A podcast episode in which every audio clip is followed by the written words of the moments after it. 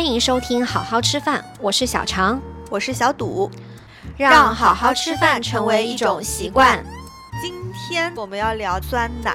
嗯我原来其实是不怎么吃酸奶的一个人，嗯但是这次不是十一的时候去冰岛玩吗？嗯，然后冰岛就完全、哎，好羡慕啊！我就感觉我天天都在 follow 你的小红书跟朋友圈。是因为，呃，冰岛的风光哈确实非常的美，就感觉不嗯降在地球。嗯但是我必须要吐槽，嗯，嗯，冰岛真的没什么好吃的。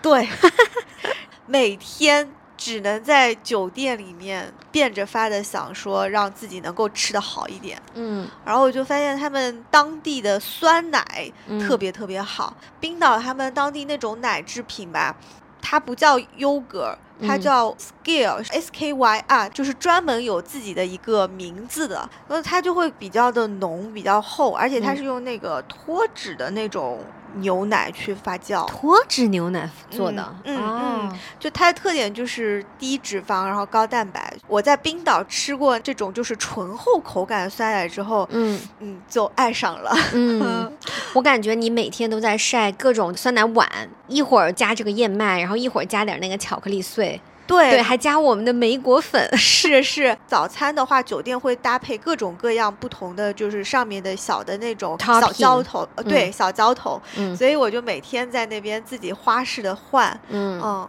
因为实在是 别的没啥好吃的。那你们中饭晚饭吃什么？啊，它的正餐，它的羊肉是特别好的，就嗯冰岛羊是那种吃冰川水、蓝莓长大的啊，嗯真的很好吃。嗯、嗯羊肉是值得一吃的。然后、呃，汉堡还有鱼嗯哦、它那边的那种鱼，什么嗯鳕鱼啊、三文鱼，嗯哦多的。缺点就是吃不到什么蔬菜，嗯都是暖棚菜。嗯，唯一就是早餐吧，它提供的蔬菜就是黄瓜和西红柿。黄瓜吧，你还觉得是西红柿，我感觉在我们这儿都不叫蔬菜啊，就对，就它还是软趴趴的，就是黄腌瓜。过的那种是吗？就感觉是腌过，就感觉是冻过的那种黄瓜，你知道吧？就都软了，就不好嗯吃。嗯然后我朋友说，他之前去冰岛，那个可能有一家酒店比较抠门吧，就排队领西红柿，每人发两片。两片，就是我们判断这个酒店如果还提供一些新鲜水果，嗯就那就是非常不错的了。嗯，所以酸奶对你来说，就是你在冰岛的时候，相对来说你会觉得它是个健康的食品，对，就它是一其个早他的东西，好像似乎都不是特别健康，然后蔬菜很少，水果很贵。对它对我来说就有点像是我们这边中餐的一个粥一样，因为它比嗯较的顺滑，然后它又可以自己加各种各样的小料，好搭配。否则的嗯话，你天天早上面包干巴巴的就嗯受不了。嗯，那你吃厌了吗？没有。回来之后更爱了，就吃不到之后就一直在想念，就是以前不知道，就是酸奶这么好吃。对，就没有打开过这种吃法。而且以前小时候的酸奶不都是很甜吗？嗯，就很甜很稀。你是用吸管的，对你不会像这样子用勺子去舀它，就特别有仪式感。你是有多久没有在国内喝酸奶了？平时就不怎么喝酸奶，对呀、哦我们现在国内早就不是用吸管喝酸奶的天下了，早就开始勺吃酸奶了，你知道吗？我要开始鄙视毒老师了。我是回来之后。跟你聊起这件事儿，刚刚下午去盒马了之后，嗯去看了一圈儿，我才发现现在的酸奶原来都是用勺子吃的，是啊，我真的不知道。好，我现在知道你一个以后我可以嘲笑的点了。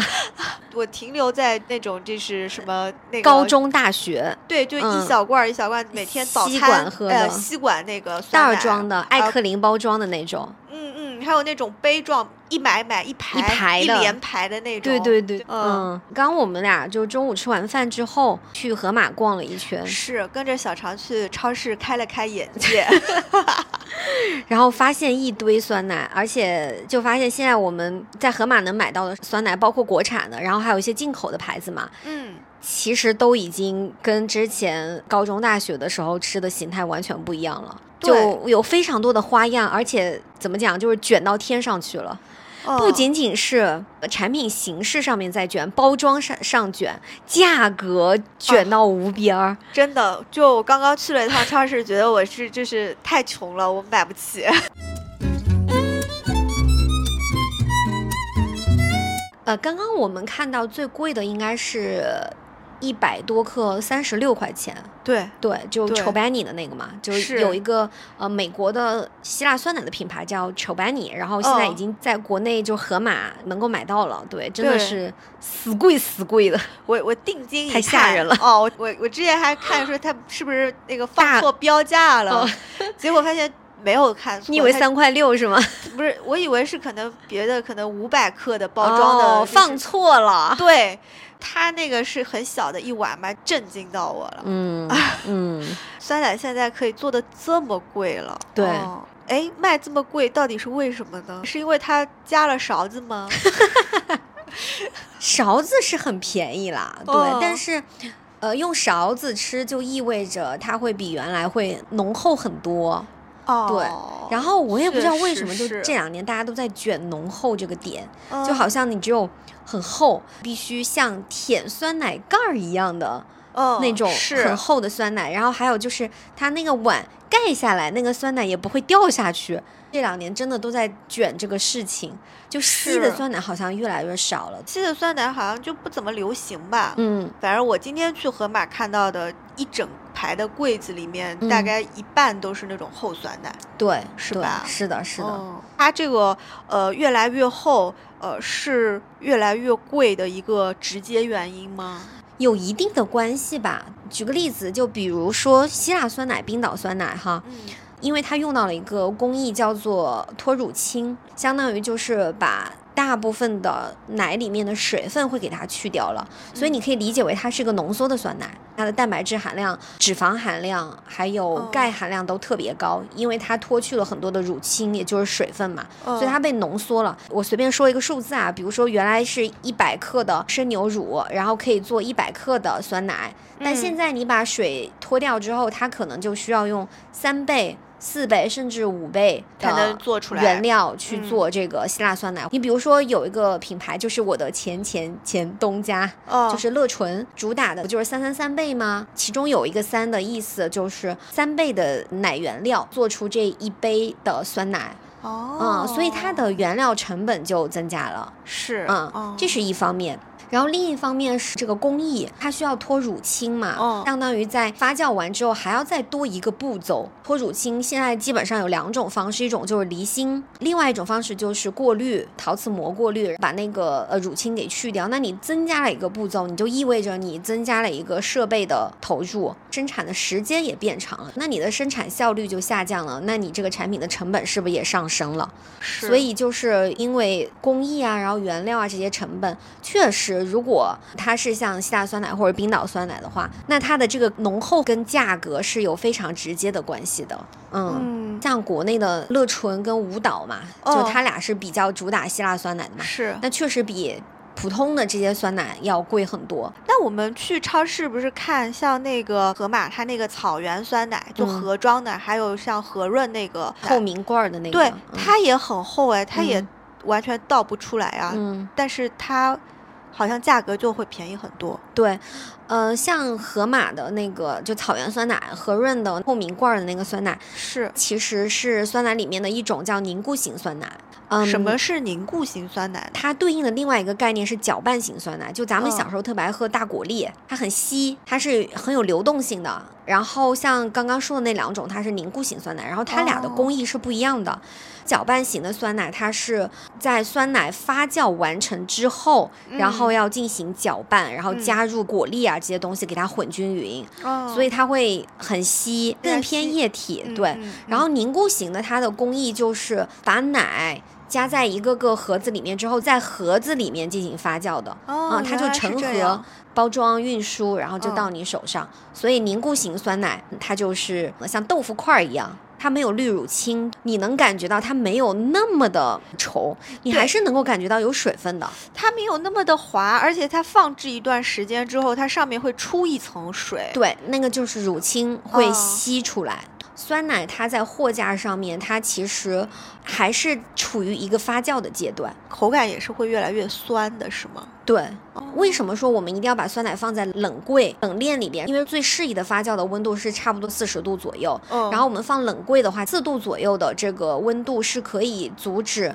它发酵，但是嗯多多少少还还是是会会有有一点点继续发酵，然后这个哦酸奶就会继续变酸，变酸了之后蛋白质就会凝固，然后它嗯这个乳清就会吸出来。那种希腊酸奶，它吃起来咬一勺一勺的话，更加的丝滑。像凝固型酸奶的话，它嗯里边还有乳清，还有水分，所以它就不嗯会像希腊酸奶一样，因为水分都没有了，它基本上里边的流动都是由脂肪来组成的，所以它就会更丝滑、哦，更绵密。嗯嗯，对你看这两种酸奶，虽然它们都是看上去比较厚的，哦，但是因为一个是绿了乳清，一个没绿乳清，价格还是差很多的，营养成分也是有很大的差异。大家看配料表，其实也能看出端倪来，上面的数值，呃，嗯包括蛋白质、脂肪、钙的含量，嗯。呃，这种凝固型酸奶跟那个希腊酸奶还是差很多的。嗯，哦嗯，那你不说我还真没注意到，所以这个希腊酸奶贵还是贵的有道理的。嗯嗯，小时候很爱吃的老酸奶，它也很厚啊，嗯，但它很便宜，它也是那种凝固发酵吗？对，它比和润、比河马草原酸奶还便宜，对吧？那种厚跟刚刚说的这种厚，它是两种厚。是吧？小时候不是一直有都市传说，它是加那个皮鞋什么的，我印象特别深。它会加胶嘛，嗯然后它还会加一些其他的增稠剂啊、稳定剂这些东西。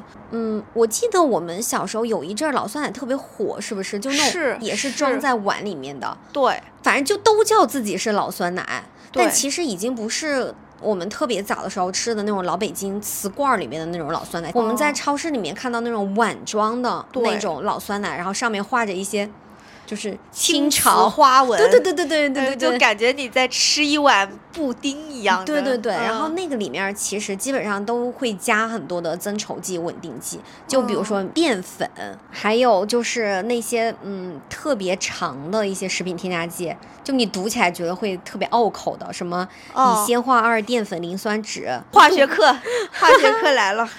羟丙基二淀粉磷酸酯，就这些。嗯这个老酸奶，我现在回忆起来，它对我来说就像个小甜品一样。对，嗯，这一勺挖起来就是支棱起来的，你知道吗？对就是，而且嗯有点儿像，就是会有点儿往果冻那个方向去去走了，对对吧？对，你你看我们小时候多流行，大家对这种厚厚的那种酸奶口感还是有童年记忆的。像那个草原酸奶，它就是一个就是老酸奶健康 T。或者是你一定程度上可以理解为，就是奶源更好一点的话，嗯，它不需要加那些稳定剂、增稠剂，它嗯就可以做成这种凝固型酸奶，它自己就能固住。能够做成凝固型酸奶，它对奶源还是有一定要求的。嗯，嗯，老酸奶已经是上一代记忆了嘛。上一代记忆里面还有一个非常重要的角色，嗯啊就是莫斯利安。嗯，来自长寿村，学生时代上每天一罐，然后我妈嗯当时就觉得这个是个特别健康的而且觉得特别东西营养，对吧？啊。因为它也很稠，是。很浓很厚。是，就是过年过节还会送爷爷、送走亲访友什么，就是都是拎着一箱那个莫斯利安去的吧？是的，，是的，哦，莫斯利安、安慕希，嗯，还有一个纯甄，是，那三大品牌。啊，对，哎，背后哪三家公司啊？光明、伊利、蒙牛嘛。哦，是吧？嗯，好。莫斯利安是光明先出的，哦。但是后面就基本上莫斯利安被嗯。安慕希跟纯真它做到了常温，就可以随身携带。常温了之后，它跟那种冷藏的有什么区别吗？酸奶它做成常温之后，它里面的那个益生菌都是死的呀。冷柜里面吃哦到的那里边的发酵菌、益生菌是活的，它必须得放在冷柜里，要不然它可能会哦继续发酵但是像常温酸奶的话，它发酵完之后是必须要再经过一个步骤，叫做 UHT 超高温瞬时杀菌。嗯它要把这些微生物全部杀死，它才能够灌装。哦，它才能够常温保存。我们吃到的常温酸奶里边的菌都是死菌，我可以理解为几乎没啥功效，是吗？对啊，就没什么。虽然有一些研究认为，嗯酸奶的尸体呃，就是死的，以及它在死之前的排泄物就是它的代谢产物，对，呃，对人体也是有好处的，多少有一点儿，多少有点儿 对，但是你得看量嘛。嗯嗯，他死之前它的那个它的量有多少，它排了多少废物，嗯嗯，他留下了多少尸体在里面，然后对人体真的有有什么功能？其实没有人去做过这个实验，因为你是普通食品，又不是保健品，没有做过临床实验，所以不知道。对，只是有一些动物实验或者体外实验吧。嗯嗯，但是对人体是不是真的有用，就是一个很大的问号。而且相比于这个所谓的好处，它的一些 bug 是更加的显而易见的。就比如说，常温酸奶里面糖含量都很高。哦，原来这样，我倒是真没有注意过，因为小时候是没有这个意识去看配料表的，就好喝就完事儿了。对，感感谢懵懂的年纪给了我美好的童年回忆。但是就是这个产品，它也有它的价值，嗯就是说它因为它是常温的嘛，所以它把这种呃酸奶的概念能够渗透到我们广大的啊，中国的确实，原来冷藏的酸奶只是在一二线城市比较普遍，是，然后三四线城市可能它没有这些冷柜啊这些条件，但是因为有这个常温酸奶的存在，大家就越来越知道这个酸奶是什么东西了。它可能之后慢慢也会开始喝一些冷藏的。我是记得小时候三四。县的小县城的话，超市里都很少卖这种冷柜的酸奶，你你得去大卖华联或者大润发。大润发，对我们当时那个都是要坐个班车去的，三十分钟的班车，然后去到那个市区，然后大润发它才有那种大货柜。嗯，所以我对酸奶的印象就是每次去这种大超市，你才能够买到的。嗯。这这种大果粒也是时代的眼泪。大果粒，我我感觉我大学的时候，对高中的时候真的好爱喝呀，是吧？好好喝啊！就我最喜欢桑葚草莓的口味。是是是，它真的是有果粒在里面，对，就好吃。小时候都不在乎糖的，反正我就印象中我是感觉我吃完一顿饭之后都要喝一个这个大果粒酸奶的啊！你还觉得喝酸奶消食呢？对啊，我有这个印象，嗯嗯，就觉得说解解腻，啊，刮刮油都是靠酸奶，所以酸奶到底消不消食呢？酸奶消食这个事情，你的联想是什么？就有时候吃完酸奶你会想上厕所，哦，那是因为它是冰的。哦，那是因为它是冰，然后刚刚听到了啪叽一下，就是童年的一些误解又碎了。就是它是冷的，所以它会刺激你的肠胃道。你吃完饭之后，你胃里面是热乎乎的，你这时候喝一个冰的东西，嗯，你你确实有可能那个肠胃不舒服，你就会想去上卫生间。呃，我之前有听说过，就是我有个亲戚，他觉得说酸奶助消化是因为它是酸的。然后胃酸也是酸的，他会觉得这个酸的进去之后能够帮助胃酸，然后去去消化这个东西，是吧？但其实酸奶的那点儿 pH，它跟胃酸比，真的以小巫见大巫。胃酸是很酸的，就 pH 可能就是一到二，酸奶的那个 pH 可能五这个样子，而且你就那点儿量进去，是你的消化液来消化你这个酸奶。哦，酸奶并不能帮 帮助消化液去消化别的东西，但它里面不是有益生菌吗？酸奶里面的微生物啊，可以分为两种，嗯，一种就是叫做发酵菌，超市里面酸奶或者酸乳，嗯，它这种的话，它里边一般来说就只有两种发酵菌，就是我们最常见的保加利亚乳杆菌跟嗜热链球菌，然后这俩是叫发酵菌，它其实不是益生菌，就你吃到肠胃道里面，它并不能够定植，就它是耐不了你的那个胃酸的，它会死得很快。只负责让酸奶就变酸变稠，对，所以它出来的这个东西叫酸奶。嗯，但是还有另外一类产品叫发酵乳，发酵乳里面的这个菌会很多种，除了刚刚说的常见的去负责发酵的那两种菌之外，它可能还有其他的各种各样的菌。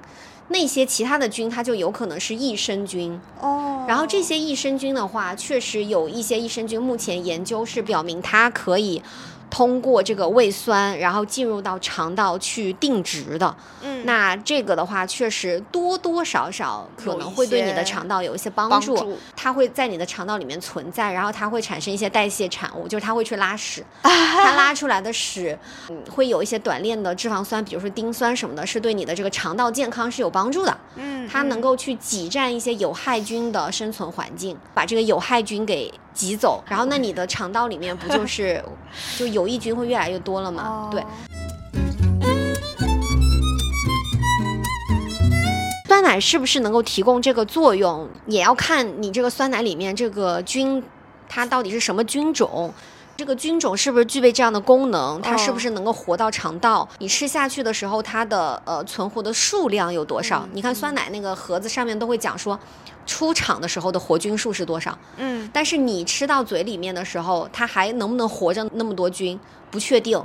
因为它出厂的时候，它可能有那么多活着的菌，但是经历这么久的运输啊、货柜上面啊这些各种不确定的保存条件，可能有一些菌已经在路上就嘎掉了，所以你可能吃下去的菌就并没有那么多。那它的什么营养价值是稳定的呢？就是蛋白质。对啊，哦，所以就吃个蛋白质质和钙。哦，蛋白质和钙。益生菌这个事情，它确实对肠道健康会有帮助。如果说你希望补充益生菌的效率是高的，还不如直接服益生菌制剂，就比如说哦那个益生菌的粉条、冻干粉或者哦是胶囊啊，就这些的效率会来得更更高，比酸奶肯定是。酸奶反正多多少少有点帮助吧，对，哦因为你看现在有也有一些酸奶，它主打功能性的，像日本，嗯嗯我们嗯其实能够看到好多那种机能性酸奶，嗯，它它比如说在那个包装上面就大大的标着 LP 杠一，哦，或者什么哦。植物乳杆菌，哦，或者是什么啊、嗯鼠李糖乳杆菌 LGG，像简爱也有对吧？LGG 加 GOS，哦就这种宣称的。还有就是比如说像冠益乳，哦，它也是。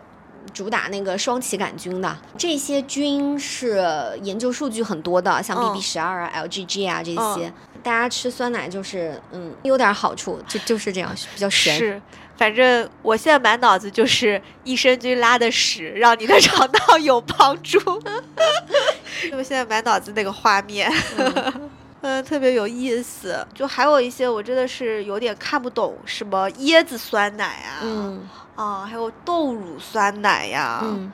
哦它其实主打的就是一个叫植物基酸奶嘛，嗯，过去几年有一阵儿不是植物基的东西特别火嘛，环保风，然后哦说是大家都不要喝牛奶，嗯你要喝植物奶，比如说燕麦奶啊。哦，豆乳啊，巴旦木啊，什么嗯椰奶啊，对吧？是不是有一阵儿这个风特别大？对，对，当然这跟资本也有关系，对吧？所以酸奶也有 椰子酸奶跟豆乳酸奶，它哦其实就是用这个呃椰乳跟嗯豆乳去替代哦牛奶去发酵。吃到过什么好吃的这种植物基酸奶吗？反正我是没有。我吃过，就是农夫山泉，应该是两三年前，哦，就是他们有做那个豆乳酸奶跟椰子酸奶，但是好像这个品没卖起来吧，是就好像又没了。还有另外一个品牌叫美人，哦呃，美丽的美，然哦后人就是果仁的仁。哦它好像是一个天津的公司，我也我不是很确定。第一次吃到它是在 Jenny Low，因为它价格也比较贵，哦所以好像在一些进口的这种超市里面会有卖植物基酸奶，应该现在还有，真的蛮好吃的。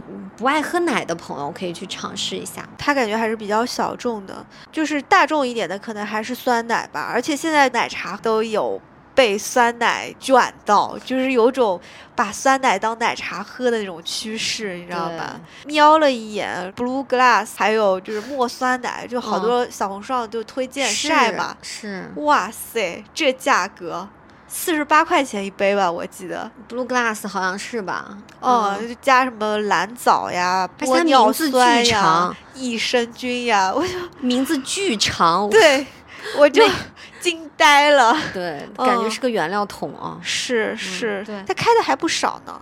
对他家原来不是叫什么阿拉丘嘎吗？后来是不是品牌升级就改成 Blue Glass 了？嗯，哦，他们家就是也是做那个希腊酸奶的，然后也是绿乳清的，所以很嗯稠嘛，对，我就感觉那一杯特别扎实对，这价格确实也是一个午餐的价格了。主要是我觉得第一次看到说那个那个酸奶里面加玻尿酸的时候，我还是非常的，震惊了，我就震惊了，就是他们什么鬼？他们家什么都往里加，玻嗯尿酸、嗯胶原蛋白、对，嗯，蓝藻、羽衣甘蓝，反正就是什么火就往里加什么。哦哦哦，是个超级酸奶，对对，超级酸奶。酸奶越厚钱包越薄。对，嗯，像墨酸奶也是，那墨酸奶它可能就有点像走喜茶的路线，就是调味呀、对然后就比较做好吃的那一你觉得好。喝吗？我觉得我自己在家里能做吧，我能说吗？就这么平平无奇的东西滴，很一般自。己在家有个果昔机就能打出来。对呀、是加点冰，然后加点酸奶，然后加个牛油果，不就出来了他们家的主打款是吗？是，上面再搞点那个巴旦木，没什。么技术含量，感觉。这是我们俩的那个个人意见啊，请勿喷，哈哈，狗头保命。狗头保命一下。对对嗯。对对对，超市现在货架上还有好多这种零蔗糖酸奶，嗯，今天咱们就看到好多个像那个简醇，呃，北海牧场。像这两个品牌，然后还有就是伊利蒙牛嘛，对，哦他们会出很多这种无蔗糖的酸奶。之前我们讲配料表那期也讲过是，如果特意去标无蔗糖，大概率就是它可能加了代糖。对，对，不是说代糖不好啊，嗯而是说我觉得酸奶里面加代糖就是很不好吃。我以为它是不甜，结果他就给我加一堆木糖醇啥啥啥的木糖，醇、赤藓糖醇、我就三氯蔗糖，我就生气，因为我嗯不是有时候买那个酸奶回来做酸奶酱，我是要做菜注意就做菜用的哦，我还会拿它腌肉什么的呢，因为乳酸菌它可以让肉松啊，是的，是的，是，所以它那种牛肉、羊肉腌过之后，其实是会更好吃的。嗯。但是它加糖就特别怪，我就根本没办法拿出来做菜了。是嗯，而且我自己觉得，就是酸奶加代糖，其实真的不好吃，哎，就是因为酸奶它是乳糖嘛，嗯，它本身是有乳糖的，然后我觉得嗯那个乳糖的味道跟代糖还是差异蛮大的，对，然后把它俩硬掰到一块儿就很奇怪，酸奶甜的来源有很多，嗯，就是你无糖酸奶，我们自己就喜欢嗯加一些什么香水果呀、了。香蕉呀啊，就会让它变得就是不一样风味。从我自己的观察，会我我会觉得说，近些年大众的消费趋势跟以前不一样了，就是大家好像没有一定要吃酸奶要吃甜的这个事情。是所以我就希望说，哎，这些大品牌们能不能不要再往酸奶里面就怼那么多代糖了？希望你们把纯酸奶也能够做好。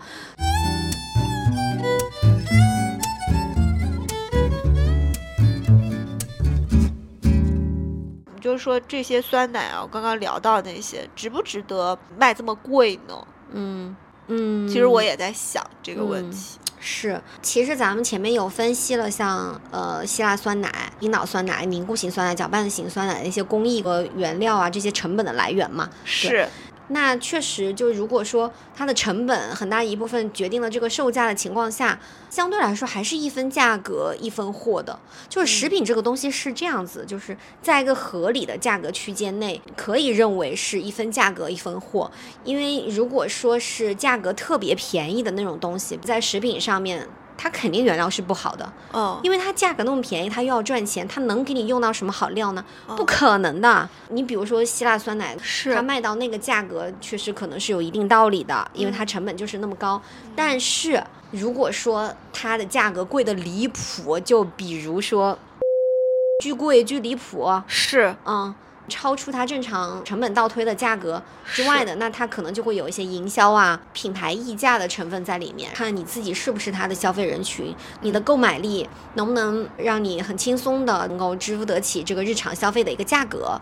哦，像我的话，我觉得我对它的预期就是，我希望它配料表尽可能干净一点，嗯价格是我能够承受的范围内就行了。嗯，嗯，你一天，比如说让你吃一罐酸奶，你你觉得你花多少钱在它上面，你觉得是合理的呀？就十块钱以内吧。嗯，哦，但现在十块钱以以上的酸奶好多呀，我就买大罐的呀，我就每天自己少蒯几块出来就是就是小小几块分装，自己搞分装，就量贩式买大桶。就我最近小小研究一下，你可以去买那种酸奶的过滤袋，嗯啊，很便宜，或者你就用咖啡的滤纸把酸奶倒进去之后，它等一会儿乳清自己就出来了。对，就一一个比较就是省钱版的那个希腊酸奶就出来了，对，就自己滤，对自己不让厂家挣这个滤乳清的钱。是，哦，就还挺方便的。但这个提醒你，就是你最好还是放冰箱里面。是放冰箱对放外面的话，它可能就呃，长微生物了，哦嗯，或者哦它又发酵起来了，就可能会变质了。一个性价比的小诀窍。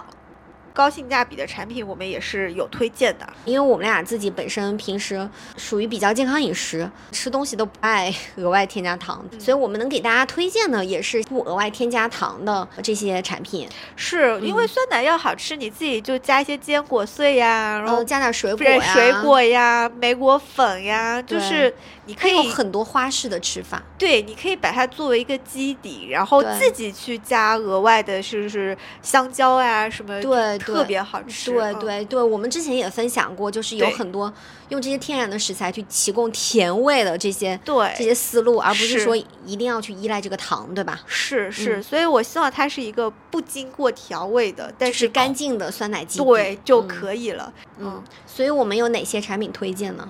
你先说一个吧。盒马的那个草原的那个白罐就不错呀，对对，四百克十块钱出头，那一罐我可以吃上一个礼拜的、嗯 感觉。对，嗯那个真的性价比很高。配料表里就是百分之九十九的生牛乳，呃，然后是两种的菌，就只有保加利亚乳杆菌跟嗜热链球菌，非常干净的纯酸奶，它比和润还便宜。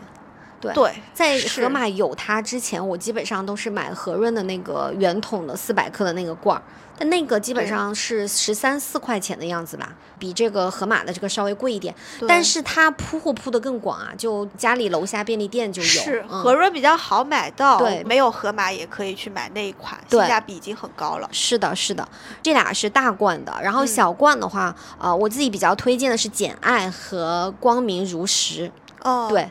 然后简爱的话是，我觉得是刚刚说到这四款纯酸奶里面口感最好的，因为哦它里边儿呃用到的发酵菌应该是含有鼠李糖乳杆菌，然后它发酵出来的酸奶特性就是会拉丝，会更粘稠一点。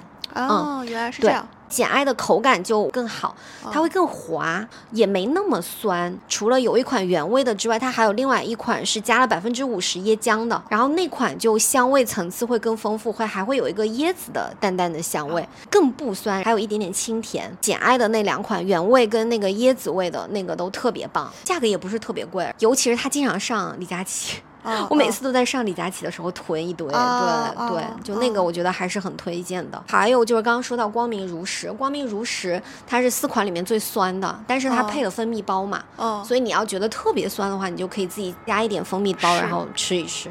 如实我也非常推荐，嗯，嗯，是一个非常纯正的，然后配料表特别干净的一个酸奶。对，嗯，是的，我们刚刚推荐的这四款都是。是我喜欢那种原味的酸奶，是因为我不光是吃酸奶，就我会把它用来做菜。就是它是你的一种食材原料佐料，对，哦因为酸奶它那种稠稠的这种，呃，尤其像是鸡辣酸奶的话，它可以当成奶酪用。嗯，是嗯的，但是热量会比奶酪低非常多，加点海盐，然后黑胡椒，加点金枪鱼、鸡蛋碎拌一拌，它就是一个特别好吃的一个沙拉酱。是的，是的。嗯嗯，跟我们的那个莓果粉拌在一起也是非常可口的莓果酸奶酱，就是可以拿来涂面包，用法就会有很多延展出去。是，就嗯它可以当成一个酱来用。对是的，，没错。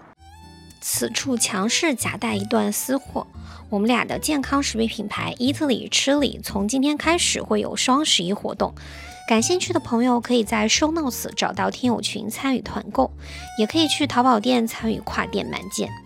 刚上新的五种莓果粉，配料表只有树莓、蓝莓、黑莓、草莓、蔓越莓这五种小莓果，充满了花青素、膳食纤维和维生素 C。每天一包，拌酸奶做成酸奶碗、隔夜燕麦、莓果酸奶酱都非常好吃，也可以直接冲水、冲奶、冲豆浆、咖啡，配冰淇淋都很妙，吃法多多，营养满满。Over。